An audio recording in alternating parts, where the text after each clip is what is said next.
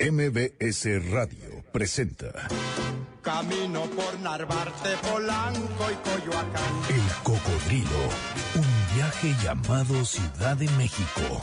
Un recorrido por las historias, personajes, anécdotas y lugares urbanos conducido por Sergio Almazán. Te busco por Guerrero, la Villa y Tizapán, por la colonia obrera y no te puedo hallar. El Cocodrilo comienza su recorrido. Buen viaje.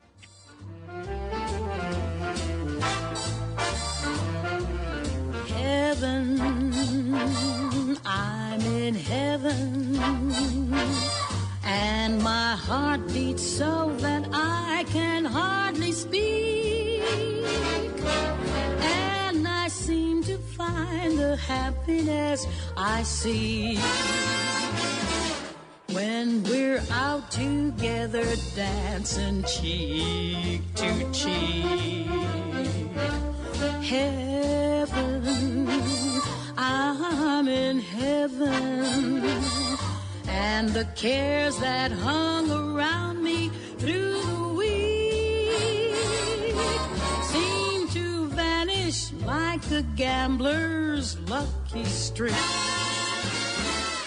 we're Ella no quiso que su voz fuera dramática. Le bastaba con su infancia huérfana, con su corazón solitario y con aquel futuro incierto en aquellos años 20. Fitzgerald supo que su sangre evocaba a la noche, aquella luz nocturna que se escapaba por su garganta. Así se hizo dueña del canto más profundo, de la voz más seductora, del ritmo más exquisito de la escena del jazz. Así se hizo Ella Fitzgerald del swing, de la bossa, pero sobre todo se hizo la dama, la primera dama de la canción. Pronunció el sonido luminoso de una noche eterna, la del blues. Ella Fitzgerald, feliz cumpleaños, con 98 velitas iluminando como tu voz. Pero nosotros acá, de este lado, aquí, en esta noche, te celebramos Ella Fitzgerald.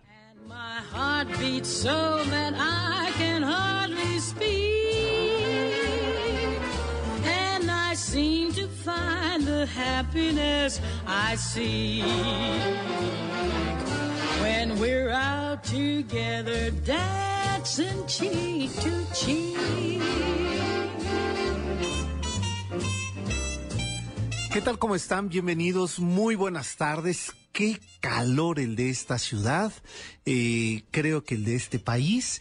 Pero qué bien sienta la primavera escuchando la voz de Ella Fitzgerald en MBS 102.5. Mi nombre es Sergio Almazán, transmitiendo en vivo en este sábado 25 de abril, 7 de la noche, 4 minutos. Y nuestros motores están prácticamente ahorita preparándose, estamos apenas tomando asiento, mi querido Julio Chinto Lolo Arellano, el historiador más ilustrado de la radio. No, ojalá, o sí. No. voy a investigar. no tengo. Por lo menos, eh, modesto no. Voy a, no, imagínate, ah, voy a investigar qué colegas también están en radio. Creo que hay una, una Bueno, como no, pues este historiador que es el director del Instituto de los Estudios de las Revoluciones de México. Este García Diego, ¿no? García Tiene- Diego. También la directora de la AGN tiene programa de radio. Mm, no, sí, sí hay más Sí. de uno. No, hay muchos más ilustrados. Ah, sí, o sea que nos has vacilado todo este tiempo. No, no, vamos, vamos en el camino. Yo Ah, espero ok. o algo, ¿no? No, Para les que- digo, modesto no es. No, pues por la preparación. Ah, así te has preparado mucho. Pues, a leer todo el día, todo el tiempo. Bueno, pues, ¿hoy ¿qué te pareció hoy para el tema de esta noche a Ella Fitzgerald, que además coincidía con que hoy es su cumpleaños número 98? Qué bonito. Además, el cocodrilo que ahorita todavía le toca el sol, ¿no? Exacto. Venir escuchando a Ella, a, a Lady Ella, ¿no? Exacto. Que estas mujeres del blues maravillosas, con las grandes voces y las historias más tristes que uno ha escuchado. Entonces siempre tiene, hay mucha nostalgia, pero también, este, pues mucho placer comenzar Sí, ¿no? con ella. Pues ella nos va a acompañar, Ella Fitzgerald, eh, en el recorrido que la noche de hoy, esta tarde, vamos a hacer por el poniente de la Ciudad de México. Eh, hemos estado muy en el oriente, subimos en el sur, eh, un poquito más en el oriente eh, centro, pero no hemos recorrido el poniente, así es que ya nos tocaba eh, pues hacerlo, ¿no? Además de cambiar de latitudes, este, también de, de temporalidad aunque evidentemente vamos a irnos unos siglos atrás, eh, vamos a, a, recorrer sobre todo el siglo XX con una colonia imprescindible para la Ciudad de México. Sí, que en el momento en que se piensa la ciudad cosmopolita, la ciudad, la gran metrópoli, hay que pensar en este barrio del cual hoy va, y te dice cuenta que le hemos llamado ahora suburbio, no, no barrio. Así Decidí es. ponerle suburbio por una payasada de nomenclatura, pero en realidad es que también sirve para especificar esto, que se convirtió en un suburbio y un ejemplo de los suburbios en la ciudad. Entre diferenciarlo, ¿no? Es decir, que el tema barrial sí tiene propios estudios y, y, como claro. ciertos este, contextos que lo, lo, los caracterizan. Y así nació, así, así le pusieron, así, de, así se referían de este lugar. Y Claro. pues nosotros, este, tomando ese pretexto, pues el suburbio de la seda. El suburbio decía. de la seda, así es. ¿Dónde está el suburbio de la seda? ¿De qué zona estamos hablando del poniente de la Ciudad de México? Pues eso es parte de la invitación de esta noche que vamos a descubrir eh, de manera conjunta en unos siglos atrás lo que era este lugar eh, que asombró, este lugar que después eh, permitió la traza, por un lado, para hacer eh, la actividad eh, de tipo militar y después la de tipo comercial. Y hoy es ejemplo en la Ciudad de México del gran eh, barrio cosmopolita y estoy refiriéndome a Polanco. Así es que vamos a estacionar nuestro cocodrilo, ¿les parece? Antes los invito a que nos llamen 5166-1025. Se les antoja una canción de la Fitzgerald, quieren dedicar una, o de Pedro Infante, pues llámenos y dirán estos dos contrastes, ya les contaré por qué. 5166-1025, el Twitter de Julio es Julio WAV. el Twitter del Cocodrilo es el Cocodrilo MBS y el mío es S Almazán 71. Pues estamos en la calzada de los Morales. Esta es la esquina del Paredón. Hoy la conocemos como Arquímedes. Esto es Polanco, es el poniente de la Ciudad de México y aquí, aquí va la primera historia. Acomódense nuestro cocodrilo.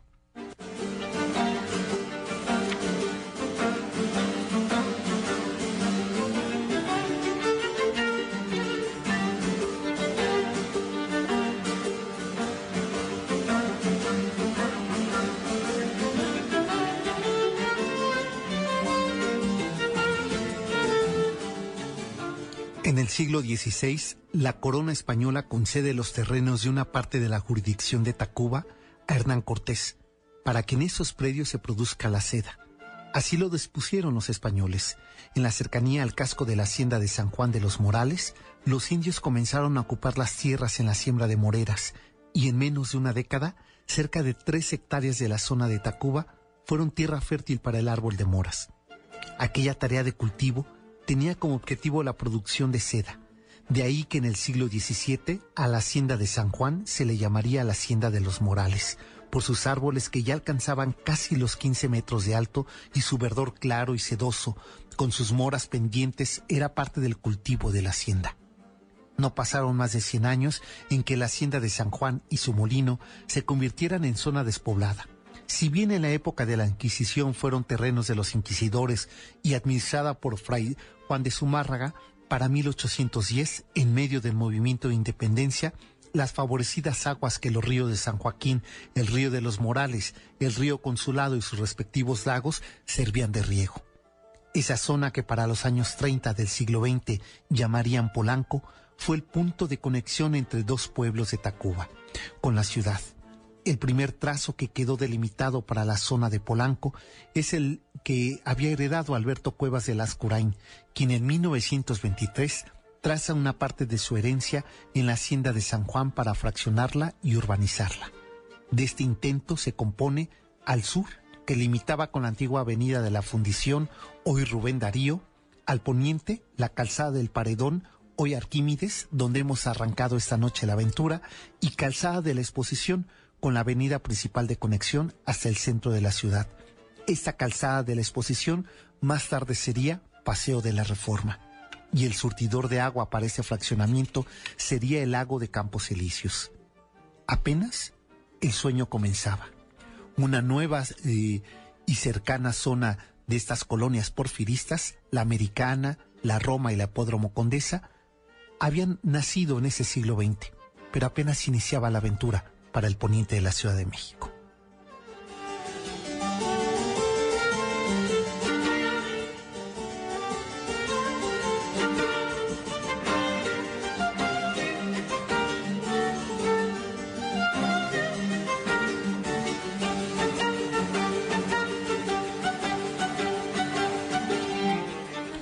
y sirva este barroco español para comenzar a platicar de esta, de esta región, Julio, este poniente de la ciudad, que según dicen algunas crónicas, bueno, era zona privilegiada por la naturaleza. ¿eh? Lo que pasa es que cada vez, la verdad es que la ciudad, eh, entre los terrenos, un poco la ceniza del volcán, los lagos, eh, eh, sal por el oriente, dulce por el sur, eh, había un montón de condiciones climáticas que favorecieron a un montón de productos o de cultivos y el poniente no era la excepción. Eh, Recordemos que el agua dulce, además de, de algunos pequeños lagos como la lagunilla, exacto. venían, por ejemplo, de Chapultepec. Y entonces ahí se surtían para muchísimos este, usos este, de hortalizas o otro tipo de, de cultivos, como también va a ser el de la seda. Y como estaba casi desocupado, entre Tacuba, eh, Chapultepec no tampoco estaba tan ocupado y Tacubaya un poco, había Claro. zonas gigantescas para el Para el cultivo, cultivo. o para cualquier alguna otra actividad como la ganadera. Mm. Y Hernán Cortés primero se los apropia, ya después se los ceden, pero él primero los... Pero yo, yo fíjate que eh, ya, ya estaremos en, en su tierra origen y habría que revisar con lupa. Lo que ocurre con, con Cortés es que decía aquí que le habían dado. Sí, claro. O sea, y bueno, ¿quién le iba a, decir lo contrario? No teníamos razón, ¿verdad? Ya empiezan a llegar las cédulas posteriormente. El primero se hace, o sea, él, eh, dice que es el representante del- del- de la corona, De la corona es- española. aquí en, en estas tierras, lo cual es totalmente cierto, pero automáticamente empieza a dividir las terren, los terrenos y las zonas. Este, su marquesado era tan grande como la propia España. La- claro. Este, y ya cuando empiezan a hacer la cédula le dicen, bueno, sí, pero un poco menos. Él iba a instaurar su casa en, en Tacuba. En Tacuba. Pero eh, llegaron una época de in- inundaciones que no supieron cómo controlarla ahí y automáticamente se traslada a Coyoacán. Coyoacán. Entonces decide que, la, que esas tierras no las va a perder, pero que las va a aprovechar para el cultivo de seda. Entonces estuvo a nada que esa zona tan, este, tan cortesiana que es Coyoacán Claro. pudiera haber sido en, en la zona de Tacuba. Evidentemente no fue así. No fue así. Y así inicia pues una etapa este de, de, de, de glamour y seda, y seda, ¿no? Pues sí. Este, en, en este poniente de la ciudad con esa decisión de Cortés. Oye, eh, es que fíjate que mientras en la semana estaba leyendo algunos documentos, algunos textos escritos sobre eh, este tema de Polanco, eh, pensaba en algo, decía, es que a mí me parece que, que Polanco son como, como las hijas bien nacidas, ¿no? O sea, es que desde inicio fue acariciado como un, un gran proyecto, no del que conocemos el día de hoy, pero me refiero a, eh, mientras en el, en el sur, en San Ángel, tenemos la producción de olivo, ¿no? Eh, para esta zona tenemos la de seda. Que además sí son producciones este pues diferenciadas. Es decir, se requiere cierto tipo de tratos. Los Claro. comerciantes que la, que la jactaban, pues se jugaban un poco a eso, a ser más glamurosos que tal vez los lecheros o los carniceros. Es decir, pues pasa como los oficios o el comercio actual, ¿no? Hay gente que, que le da un plus el tipo de cosa que vende y cómo lo vende. Y pues la gente que producía seda, pues sí sentía que tenía un gesto eh, de distinción y lo reflejó en su tipo de haciendas, de viviendas, como de Sí, entorno, definitivo. ¿no? De decorar o, o de apropiarse al entorno. Y entonces Polanco antes de nacer, pues ya tenía como esto, bien dices, unas caricias ahí de... De glamour. Así es. Pues vamos a hacer una pausa. Esto es MBS 102.5, el cocodrilo, en este sábado que estamos viajando por el poniente de la Ciudad de México y estamos recorriendo pues el, el suburbio de, de Polanco. Llámenos 51 66 1025, el Twitter del cocodrilo es arroba el cocodrilo MBS, el de Julio es Julio WAV. y el mío es ese almazán 71. Regresando a esta pausa, tengo que compartirles unos regalitos, así es que no se, no le cambien, no se muevan y sigamos recorriendo Polanco, escuchando a la enorme, a la gran señora Ella Fitzgerald. Fading, but I linger on, dear. Oh, how you linger on. Still craving your kiss. How you crave my kiss. Now I'm longing to linger till dawn, dear. Just saying this. Únete a la comunidad viajera en Facebook como Diagonal El Cocodrilo MBS. Estás escuchando el podcast de El Cocodrilo MBS 102.5. me. Why not take all of me? Baby, can't you see I'm no good without you? Take my lips, I'll never use them. Take my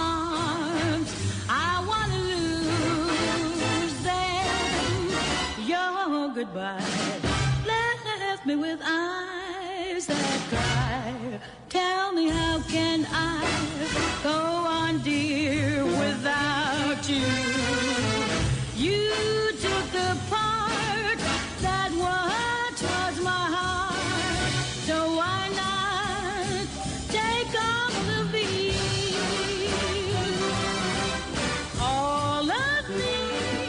A ver, ¿a poco no sí se les antoja que bajemos los vidrios de nuestro cocodrilo ya que estamos recorriendo?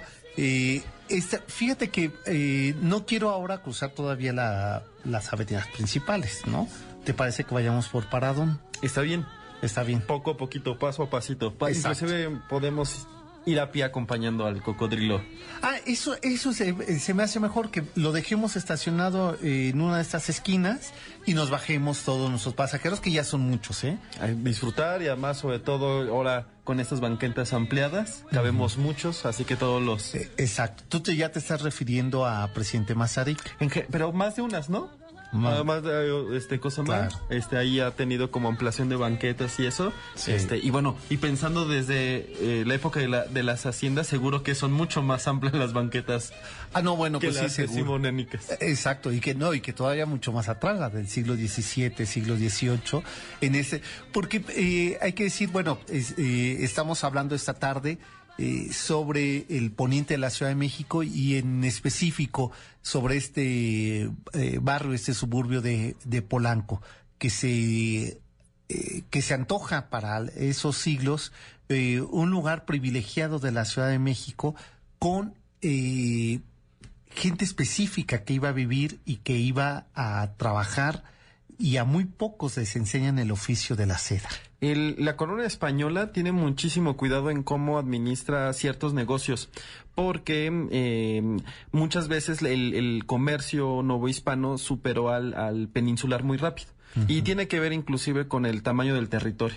Es decir, aquí se podía cosechar para todos lados, ¿no? Entre uno, porque es muy amplio el país que al cual arriban, Exacto. conquistan, ¿no? Como usted este, porque te- Se encuentran este, eh, todos correctos, ¿no?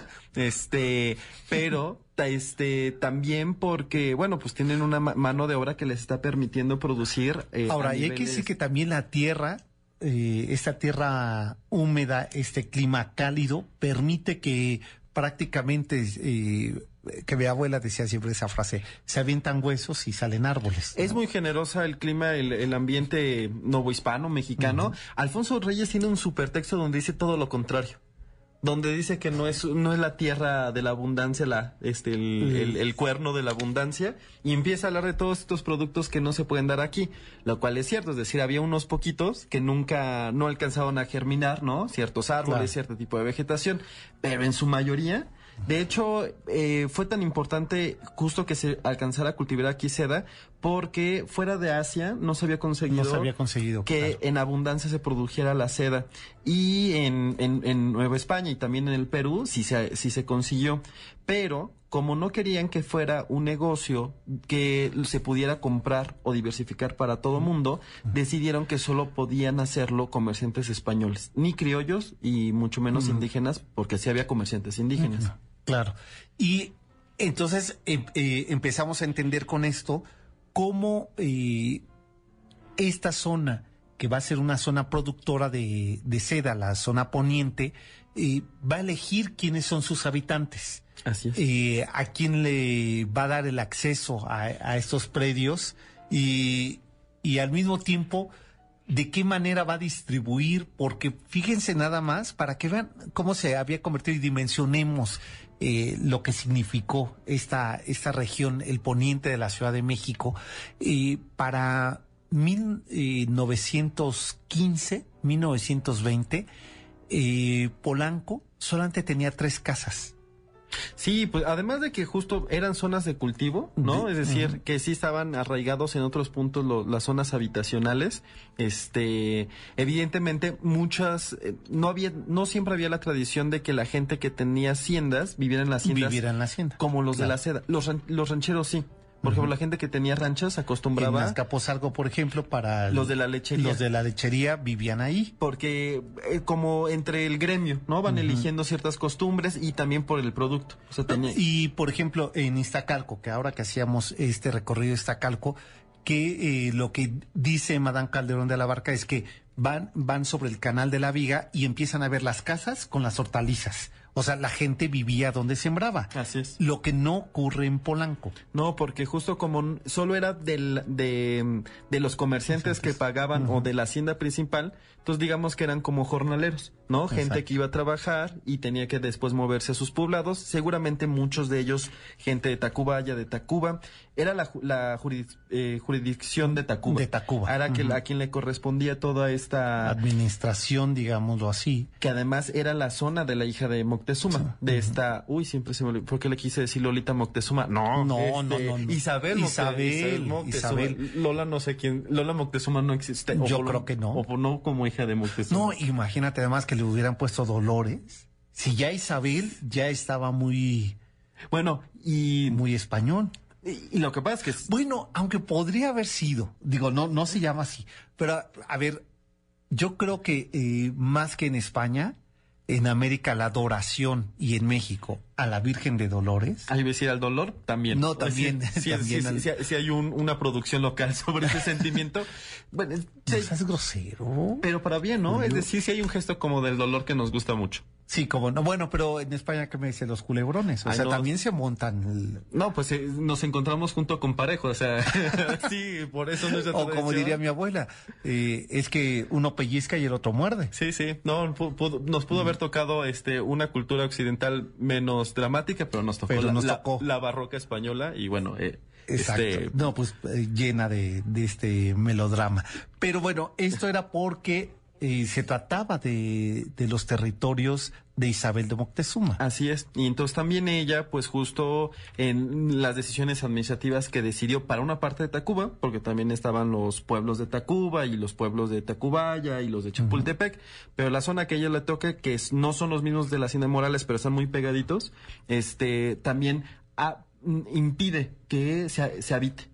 ¿No? Es decir, decide que Claro. no va a estar lleno de, ¿cómo se llama? De, de habitantes, de indígenas o de españoles, y hace que en realidad la, la, la zona sea eh, casi despoblada, por eso bien mencionaba lo de tres casas. Solo tres casas en el, o sea, iniciado el siglo XX. Una de esas casas eh, que abarca lo que hoy sería el hotel eh, presidente, o sea, esta zona de hoteles y esta esquina que es Arquímedes, donde está lo único que queda, que en realidad tiene una remodelación porque eh, habían tirado en la década de los 40, decidieron tirar esa, esa finca porque se suponía que iban a fraccionarlo, pero la entrada principal de esa casa es lo que ahora es eh, el Asturiano. Eh, ahí estaba esta casa de este hombre que había sido general, que en la época de Plutarco Elías Calles, y que tenía su, su zona de, de entrenamiento de disparo, que era el hormigón, lo que ahora es el Auditorio Nacional, Campo Marte y la zona de, de estos teatros del Centro Cultural eh, de Chapultepec. Ese era el hormigón, Así es. que era la zona de entrenamiento de, eh, de este militar, cuyo nombre ahora estoy olvidando, pero qué bueno que yo traigo mi apunte. Sí, mejor y es el siempre. general Joaquín Amaro Domínguez, que era el secretario de Guerra y de Marina en el periodo de Plutarco Elías Calles. Él construyó su casa ahí. Era una casa que la casa tenía dos mil metros cuadrados.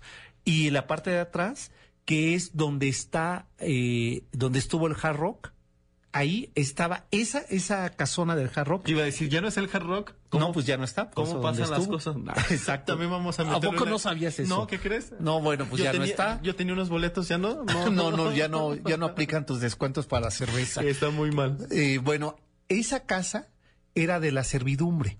Era la casa de la servidumbre, lo que ahora es el, el- bueno, lo que fue el Hard Rock. Entonces, si nos damos cuenta, la dimensión que ocupaba, ¿no? Y que ahora por debajo corre el metro, ¿no? Estación auditorio, ¿verdad? Y ahora, allí. no, pues el número de, de- de casas y de construcciones que hay, que además la- la- a la zona le pasaba lo mismo. Enfrente estaba el rancho de Anzures, Exacto. que era totalmente para cultivo. Para cultivos. De sí. hecho, en los mapas que uno eh, puede consultar y este que justo de Polanco sí están este, muy a la mano en la línea, desde el finales del siglo XVIII se notan así extensiones gigantescas de terrenos con uno, dos, tres lugares y uno de ellos es el que posiblemente le da nombre a la colonia, ¿no? Ah, claro. Esta famosa casa arruinada. Sí, por exacto, la casa arruinada, que era parte de este, de este predio. Y eh, sobre el nombre de por qué se le llama Polanco, que has tú eh, indagado sobre el, sobre el tema, Porque es como Ahí es todo un mito. Me Todo encanta porque si de por sí de los nombres prehispánicos hay tantas tensiones que puede Exacto. significar una, dos, tres, cuatro cosas, uno creería que las colonias contemporáneas o modernas sería más fácil de registrar. Pero es un rollo. y no, sí, como la americana, porque se llamaba la colonia eh, americana. Este, bueno, todavía de la Roma y la Condesa lo tenemos más claro Más porque claro. lo- los, la gente que gestionó, ¿no? Que hizo el proyecto enunció el, el porqué de los nombres. Sí, pero aquí, por ejemplo, eh, Cuevas y Lascurain, no entendemos por qué decidió incluso los nombres, que de eso vamos a platicar después, pero fíjense que tengo para compartir con ustedes 51 66 1025 vía de contacto, que nos llamen tres eh, radioescuchas que quieran un disco doble, son 40 boleros, 40 bo- boleros al corazón, ¿de quién creen? Pues aquel que siempre fue inocente. ¿Así? Sí, ¿no? ¿Así se decía? No, no, No, sé. pues era, eh, no era inocente. Ah, porque la, por la canción o por... No, No, no, no. O sea, no has visto la película. De eh, tiene tantas. Qué bárbaro. Va- vamos a escuchar esto y tengo para ustedes nada más con que nos digan dos títulos de películas. Dos títulos de películas de Pedro Infante y se llevan este disco doble de boleros. Este es de mis boleros favoritos. Gracias por ponerlo. Con este nos vamos a la pausa. En el Twitter les voy a regalar otro disco si me dicen dos títulos de películas, de películas de Pedro Infante. Pues esto es MBS 102.5, vamos a la pausa. Esto es el cocodrilo completamente en vivo de nuestros sábados que ya extrañábamos. Volvemos.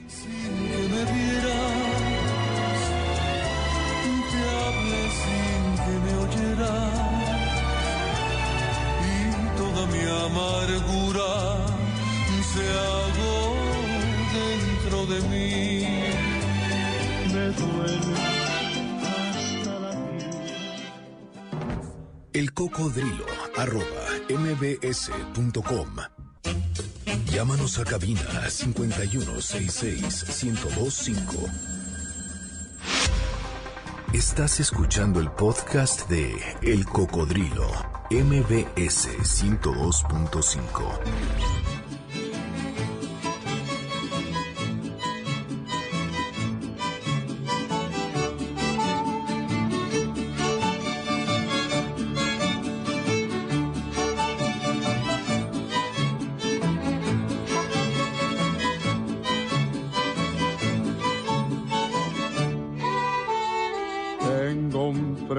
presentimiento aquí en el alma que tu amor ya muy pronto voy a perder.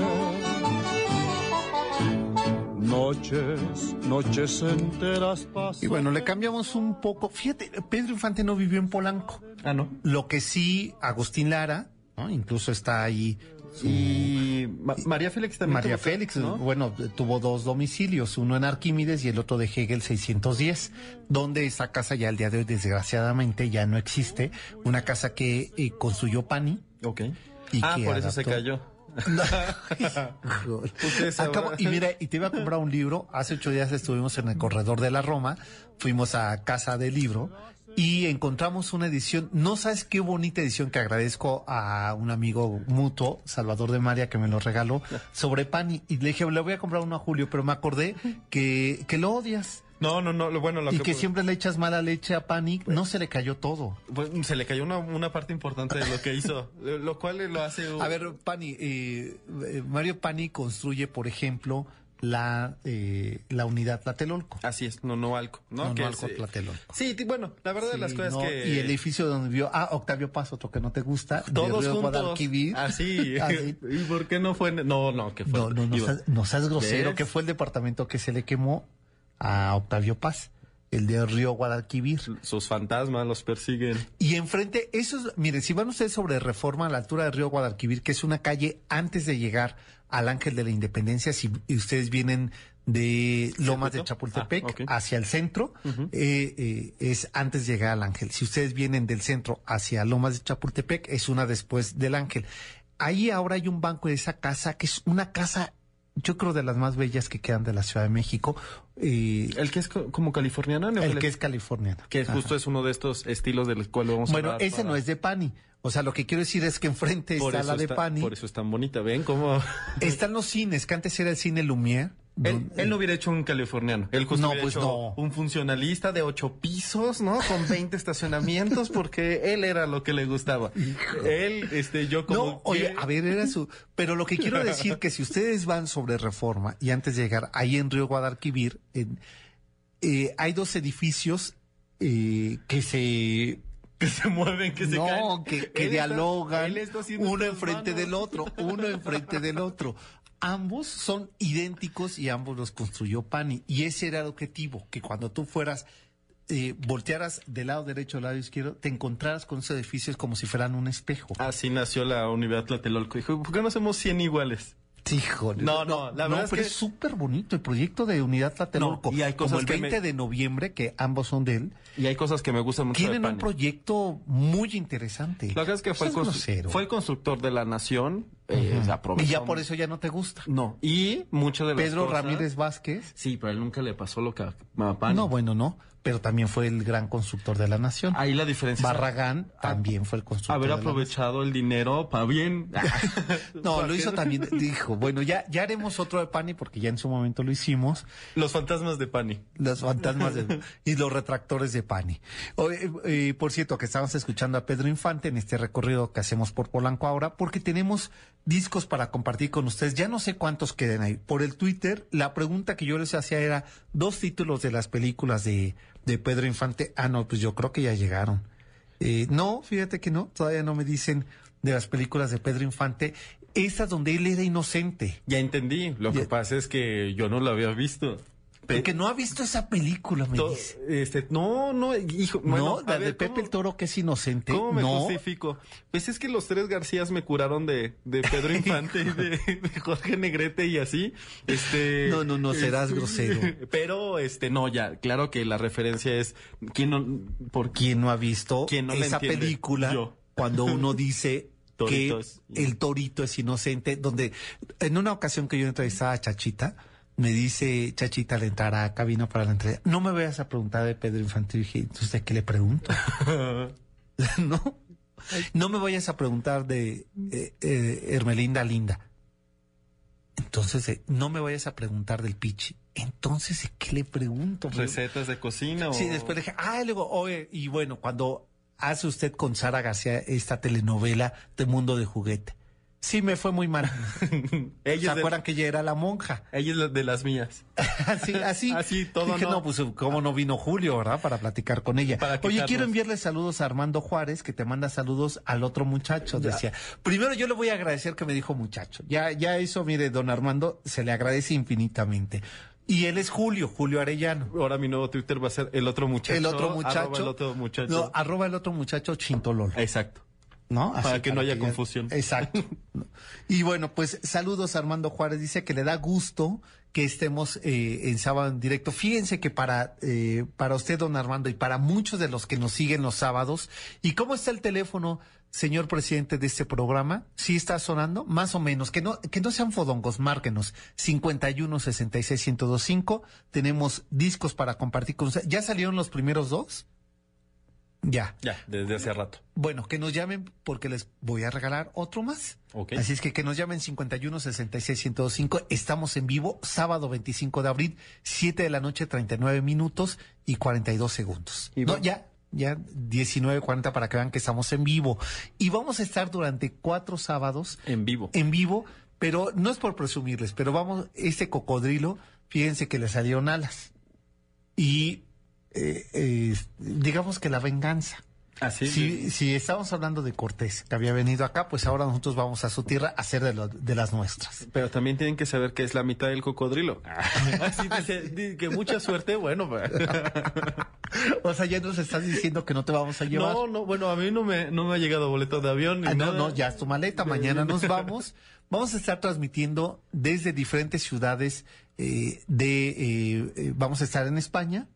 Eh, si uno se van a Hollywood, nosotros nos vamos a Ávila, al jubileo De doña Teresa de Ávila. Así, ¿Cómo le dices tú? Tete. Tete. De Doña- Tete. No, que me escuchan los carmelitas, son bien Sí, no rudos. seas- sí, y no seas grosero. Y, sí me la verdad es que doña Teresa de Ávila sí me parece de los grandes personajes. Sí, como no, la gran académica de la fe, de la religión. reformadora, mística, este, lista, de, este, una mujer de avanzada para su época. La verdad es que habrá mucho que platicar de doña Teresa de Ávila. Pues eh, se están cumpliendo 500 años de su nacimiento. Vamos a ir a su tierra. Hay una exposición que vamos a ver. también franquista, ¿se podrá decir esto aquí? Sí, ¿verdad? Sí, claro. Sí, pues aquí no tenemos... Con el presidente nos va a decir algo, el presidente del programa. Ah, bueno, el presidente del programa, porque el presidente de México no creo. No, no, no. creo, ni tiene idea, ¿va? Sí, no, el franquismo no le... No, ya, basta. Bueno, Oye, no, no, de- David Paredes Luna, pues sí, le diste muy bien a los... eh, fíjate, es hasta hashtag.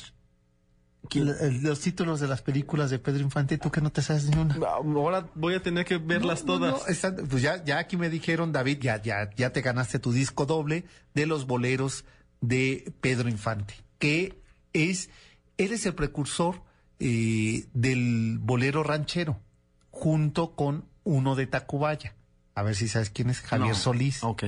Javier Solís, nada más que él muere muy, a muy temprana edad, igual que Pedro Infante, ¿no? Pues como todos estos este, músicos de esta época, este, tanto los mexicanos como este, los americanos que hemos puesto, ¿no? Últimamente, claro, todos este, esta Sí, fama que los ha llevado como a unas muertes bien abruptas. muy abrupto. O a unas historias muy, muy tristes. Truculentas, claro. Este, pero bueno, pues sí, es Ahí parte está. de la fama, de su fama.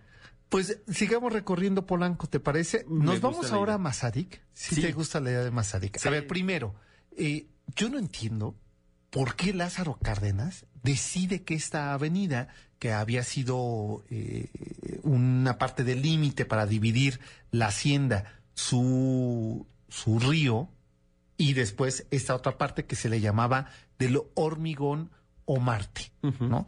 Para dividir esta... Campo Mar. Campo ahí- Marte. Que ahí hereda Exacto. el nombre. eh, está esta que después se va a convertir en Gran Avenida, ¿no?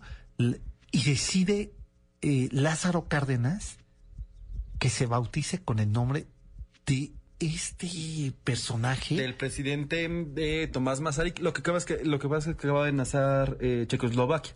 Exacto. Y s- mu- bueno, evidentemente el nacimiento de un país nunca puede ser adjudicado a una sola persona, pero es cierto que Tomás Masaryk sí, o sea, su, su, su persona, su, su posición, su, su actuación dentro de la creación del paso del imperio austrohúngaro en estas zonas para hacer una república fue imprescindible y se volvió como Gorbachev para la caída de o Tito para Yugoslavia, ¿no? Como estos, estos, estas cabezas, este, políticas. En el caso de Masaryk, lo que pasa es que se volvió todo un ícono en muchos sentidos. Eh, fue de los primeros eh, presidentes que tenían como mucha vocación a los derechos humanos, eh, protegió a los judíos, so- a uno en específico, ¿no? Este, que hubo un, un era un, un, un juicio terrible contra un judío bastante famoso. Masaryk lo defiende, se vuelve como un, un ícono de los derechos humanos mundiales y, y la República Checa nace de mano con este presidente del cual se llamará eh, la avenida este más cara de, del país. del país. Este, del país. del país. Del país. Avenida Masaryk. Avenida Mazarik. Y que recientemente, pues, le han hecho una, le han dado su manita de gato. Llevaba años sin, que- sin que se le interviniera y que, bueno, sí ya necesitaba colocarse, re- renovarse en, en- en varios sentidos. Claro, de esto vamos a platicar, les parece, regresando de la pausa, porque eh, hay un concepto nuevo que creo que nos sirve para explicar esto, la famosa gentrificación. Mazarik, que la he recorrido esta, eh, el pasado jueves, toda completa. ¿Tres kilómetros? Tres kilómetros nuevamente. Le tomé fotos, videos que vamos a estar subiendo en nuestra página del Cocodrilo MBS de Facebook. Me sorprendió esta, eh, esta manera en que estamos entendiendo ahora lo que significa habitar las ciudades. Eh, poder caminarla eh, de banquetas muy anchas eh, y la verdad con una belleza que sí me sorprendió lo que han hecho con esta avenida y lo que ahora nos toca a nosotros peatones. Así es. De esto vamos a platicar regresando a la pausa. Seguimos escuchando a la Fitzgerald con nuestras... Ah, no, hemos dejado nuestro cocodrilo estacionado. Sigamos recorriendo ahora, caminando. Y si ustedes traen alguna tarjetita con la que nos puedan disparar algo en una de estas tiendas de Mazarik, se los vamos a agradecer. Esto es el Cocodrilo MBS 102.5. Volvemos después de la pausa. Es Polanco nuestro recorrido de esta noche.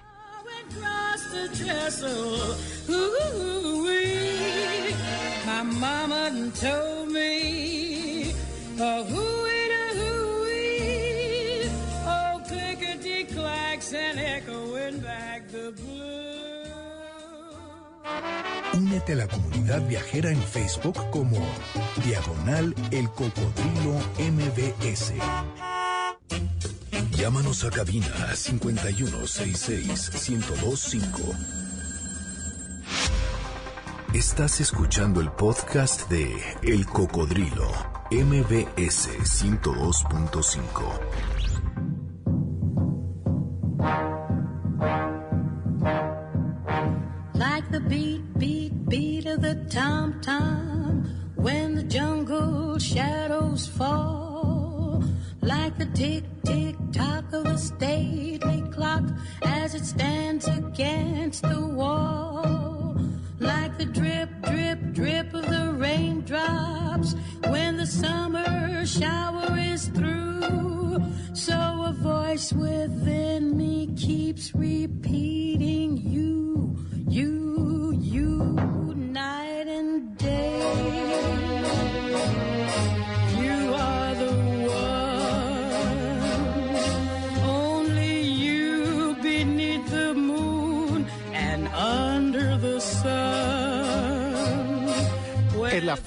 es la pasajera musical de esta tarde para hablar de nuestro Champs-Élysées, para hacer nuestro recorrido de Mazarik.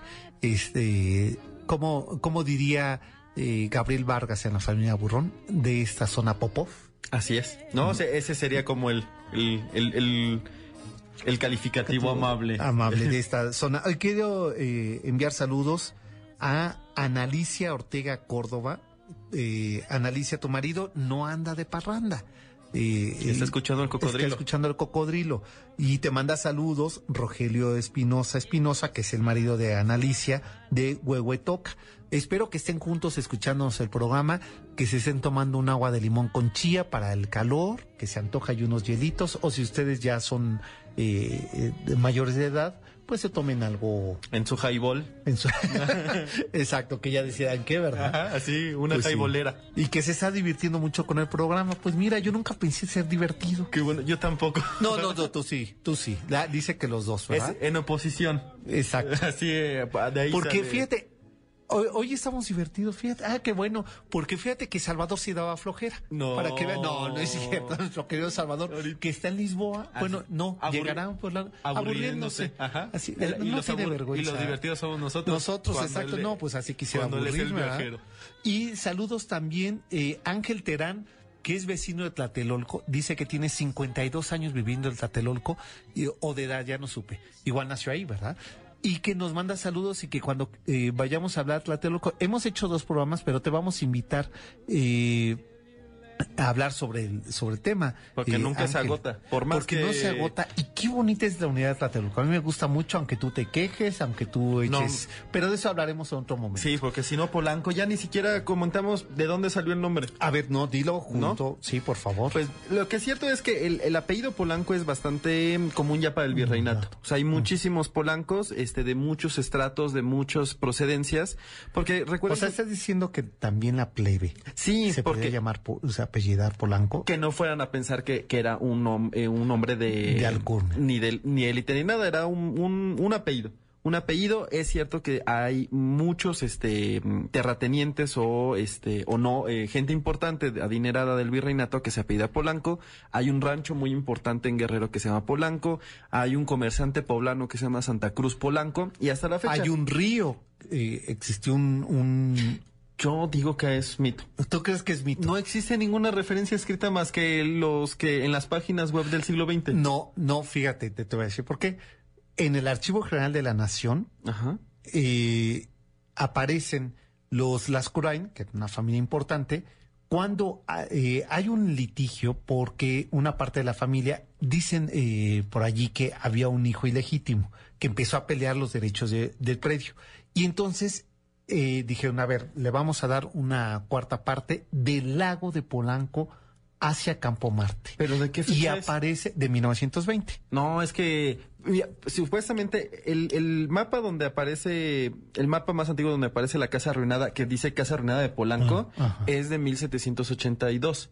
Es decir, que para esa fecha ya existía la casa y que ustedes eh, se darán cuenta que luego hay ciertos espacios que les damos nombres que quedan más arraigados que el nombre original. Por ejemplo, el centro histórico o la Plaza de Constitución, en realidad lo conocemos como Zócalo.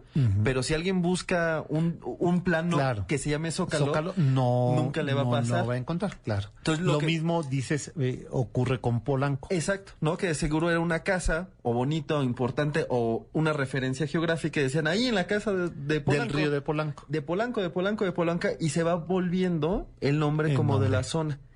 Porque la casa sí era de Polanco y seguramente había uno de, alguno de sus dueños se tuvo que este, haber llamado Polanco, apellido Polanco. Alguien decía que era inclusive el, el, el general, este, la mano derecha de Ignacio Loyola. Ignacio Loyola. No puede ser Pero posible. no puede ser, ¿no? Eso sí no. Tuvo Sí, que haber no. sido cualquier Polanco. Bueno, Bueno, un Polanco. un Polanco. Un Polanco que ahí vivió, Claro. que ahí dejó una casa. Ahora, antes de que nos gane el, el tiempo, eh, hablemos de esta gentrificación que nos quedan dos minutos. Primero el concepto de gentrificación, que son estas ciudades, eh, digo, estos barrios que eh, surgieron de una manera, después viene otra población y le da otra dinámica y genera eh, una nueva identidad al espacio. Esto le está pasando al famoso Nuevo Polanco. Y además, yo creo que sí es parte del, del cosa más del, de la personalidad de este barrio. Nace en los años 30 para, y muchos extranjeros deciden, este, dada la cercanía con reforma, habitarlo, ¿no? En específico judíos y libaneses. Claro. Luego viene una, en, en, el, en, el, en los años 50, cuando es el, el gran esplendor eh, urbanístico mexicano, Claro, con el famoso milagro mexicano de alemán, ¿Qué el es? alemanismo. que es cuando se llena de, de edificios funcionalistas, vuelve a llegar otro grupo, este también de, de capital importante a Polanco. Después en, en el terremoto, toda la gente, en especial la este, las galerías de zona rosa, deciden migrar a Migrar. Polanco, por las cuales empiezan a, utilizarse como lugares de, de cultura o como de, ¿no? De, de, de galerías Claro. de, de, este, de elite, ¿no? Es decir, cosas muy precisas. Y para los noventas vuelve a rehabitarse y a conceptualizarse como zona comercial, comercial. comercial, perdón, este, con niveles internacionales. Entonces, Sí, la globalización, la, el TLC, distingue tres puntos importantes. Hacer una torre de eh, desarrollo económico que marque el hito de la economía global en América con México como capital para América y eh, se empieza el diseño de lo que va a ser la Torre Mayor. Y por otro lado, la economía eh, activa de grandes boutiques en la idea de la globalización y el TLC con presidente Masaryk. Entonces, estos dos escenarios y presidente Masaryk empieza a tener una actividad económica pujante. hace 25 años y ahora le toca esta como reactivación con el nuevo Polanco. Entonces, por lo menos esta zona cada 20, 30 años está reformulándose en términos Claro. eh, cotidianos, comerciales, este, arquitectónicos. arquitectónicos, tecnológicos, y ahora el nuevo Polanco está haciendo otra manera de entender como eh, ciudades dentro de la ciudad, ¿no? Al tener incluso hasta los museos, el desarrollo económico con las tiendas y el habitacional. Mi museo favorito, ahí está, el Museo Jumex, es maravilloso. Ah, sí, yo- es- ah, mira, eh, ese sí le cae bien. Yo Es- pensé que, que no, no. es- yo- Sumaya, ¿qué tal? Bien, ¿Cómo le meto el pie, verdad? Así que es- me provoca. No, bueno, está Jumex, está Sumaya y está el Y, Carrefour. y, O sea, y Antara. Así se va Antara, Antara, tú vas ahí de compras, ¿no? Sí, sí. Regularmente. todos los días. ¿Y qué tal el acuario? El nuevo acuario. Entonces, la verdad es que es una, ¿Cómo te provoco? es una zona activa, es una zona Claro. que se, que genera tensiones, pero también muchísimo gusto y que siempre vale la, la pena recorrer. Sí, y yo ahora que lo recorría, que decía, qué maravilla que se pueda caminar, que se pueda uno detener eh, a tomar un café, a- más allá de las tiendas, el hecho de caminar eh, eh, esta zona, que además te recuerda lo diverso que es la ciudad, ¿no? Eh, Y tiene los dos grandes fenómenos arquitectónicos mexicanos del siglo XX. Tiene el californiano y el, el, funcionalista. El. Entonces, poder ver eso en una zona Sí. con tanta abundancia también nos deja ver un poco qué ha sido nuestro siglo XX. Y lo que ahora hicieron con Mazarik es que, por ejemplo, el, el pabellón eh, Polanco ya no se veía.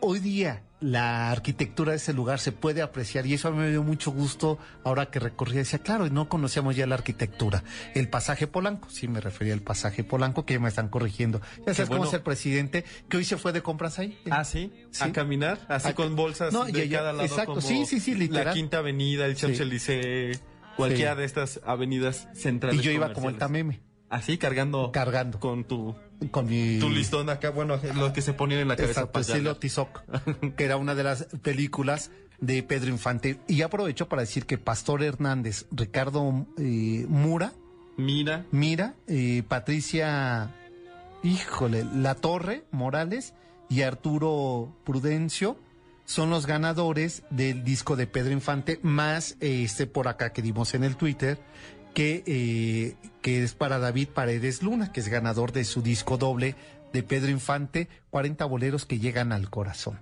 Ándeles, para que le echen al- a la pasión. así es. para Pues nosotros ya prácticamente nos vamos. Y eh, cómo me caen mal los sábados que duran tan poquito, ¿verdad? Así es, pero bueno, todavía el sábado es noche. salga. Recuerden que el martes a las 9 de la noche eh, la repetición de eh, este programa y Así el es. próximo sábado los esperamos desde la Ciudad de México y desde eh, vamos a estar en Ávila, ¿verdad? Ese día estaremos en Ávila, en España. Pues nos los dejamos con un poquito de música, entra el Noti y después Estéreo Rey. Pásela bien, buen fin de semana y los eh, les recordamos el martes 9 de la noche, sábado 7 de la noche. Hasta entonces, gracias Julio. Igual, Sergio, buen, buen fin de semana. You knew just what I was there for. MBS Radio presentó Camino por Narvarte, Polanco y Coyoacán. El Cocodrilo. Un viaje llamado Ciudad de México. Te esperamos la próxima semana.